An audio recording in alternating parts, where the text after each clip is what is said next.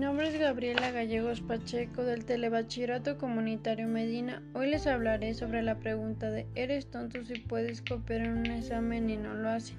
En lo personal yo creo que está mal que copiemos en un examen o que nos queramos aprovechar de que el maestro no está y deje las respuestas en su escritorio porque se supone que vamos a la escuela a aprender.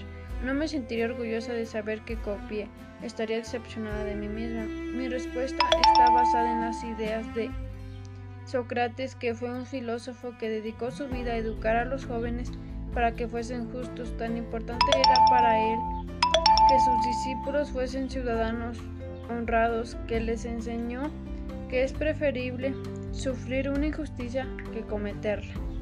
Creo que la mejor manera de actuar es por ti mismo, sin estar copiando. Hacerlo tú mismo, así esté mal, porque de los errores se aprende. Porque copiar es una mentira con la que mientes a ti, a tus compañeros y a tu profesor.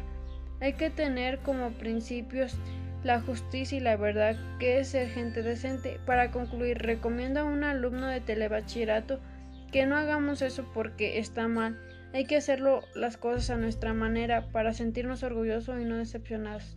Muchas gracias por su atención. Les invito a seguirme en mi podcast y hasta pronto.